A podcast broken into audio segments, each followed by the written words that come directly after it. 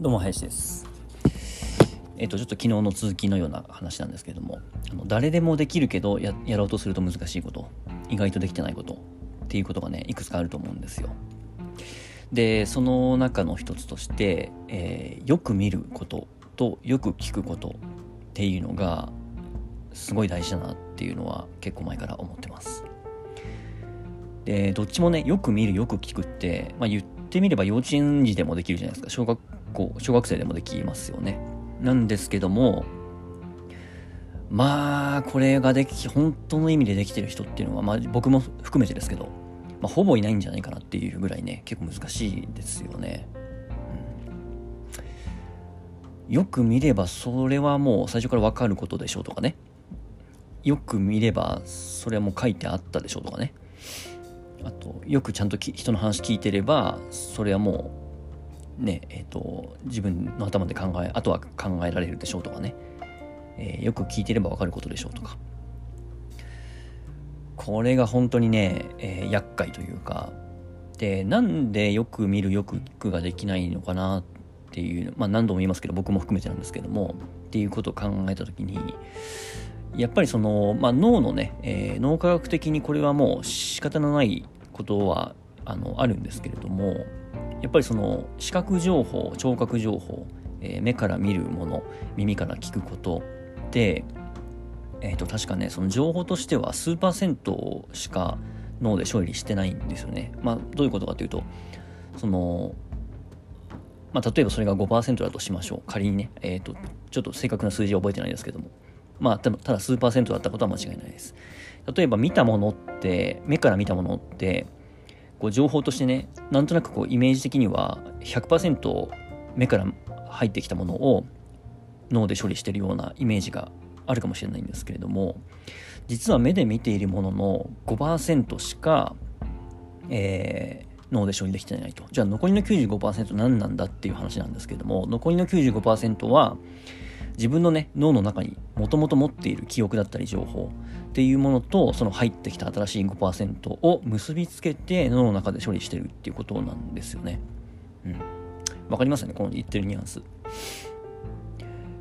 例えばで言うんですけれども、えっ、と、まあ、道路標識って誰でも外に出れば見えますよね。まあ、車乗っててもいいし、歩いててもあると思うんですけども。例えばね、じゃ道路標識、止まれって書いてありますと。まあ20でも何でもいいんですけども。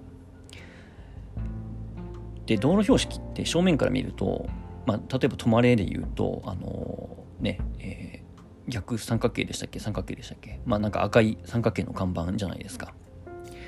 でね、これを見たときに、まあ、その下にこう棒があるわけですけども、道路標識って正面から見たら、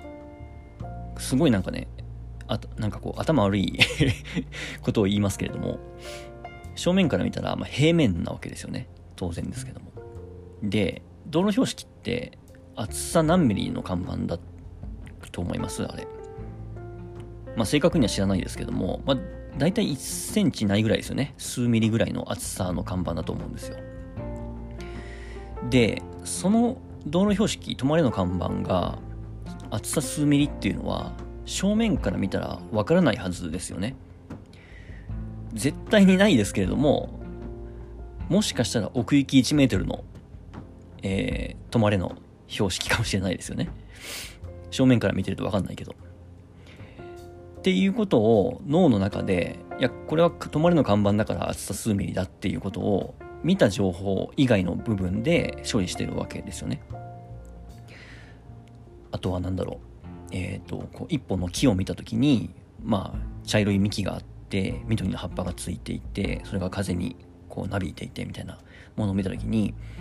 あこれは木だっていう判断をする。例えばそれそれがあの、えー、木は生きているっていう情報だったりとか、えー、葉っぱは軽いっていう情報だったりとか、えー、そこには、え鳥が止まれるとかね。木は喋らないとかね。そんな情報ってあ聞けば当たり前なんですけれどもそれって見た情報ではなくてもともと脳の中にある情報と組み合わせて判断してますよね。だって一本の木を見た時にこれまた頭悪いこと言いますけれども一本の木を見た時にその木が喋るか喋らないかってその見た目からは判断できないはずなんですよ。木から声がするっていうことがありえないっていうのは過去の記憶と結びつけて考えあのそれを知ることができますよね。あと葉っぱが1枚の葉っぱが軽いかどうかって見ただけじゃ絶対にわからないはずなんですよ。いくら風になびいてようが。もしかしたら葉っぱ1枚1枚が 1g かもしれないし 1kg かもしれないっていうね情報ってパッと見ではわからないはずですよね。うん、まあ、ちょっと何が言いたいか分かんなくなってきましたけども、まあ、要するに人っていうのはえっ、ー、と見たものっていうのを自分の頭の中で大部分判断してるんですよね。その見た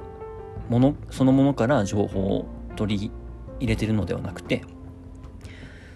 その見ているものの一部を見てあとは自分の脳内で変換してると。だから簡単あのまあ言ってみれば人はこういう言い方もできますね。見たいものしか見ていないし聞きたいことしか聞いていない。っていう言い方も、まあ、ちょっと強引ですけどもできるかと思います、まあ、そういう意味ではね本当にそのフラットな目線で思い込みをあのできる限り排除してまあ完全には無理なんですけどもまあ、だからね、えー、のあの脳の負荷っていうのはこう一定に保たれ保たれてるわけですけどもあの全部がね全部が全部新しい情報として取り入れていたら、まあ、脳がパンクしちゃうっていうね、えー、そういう脳科学的な意味があるので、まあ、それはあの多少ねこう思い込みを使って、えー、情報を処理するっていうのはあの、まあ、これはもうどうしてもそういう構造にはなってるんですけども、まあ、なるべくね、えー、その数パーセント数パーセントの中でもしっかりね自分でものを見て、えー、自分の耳でしっかり誰かの話とかね音とかを聞いてでそれをなるべく、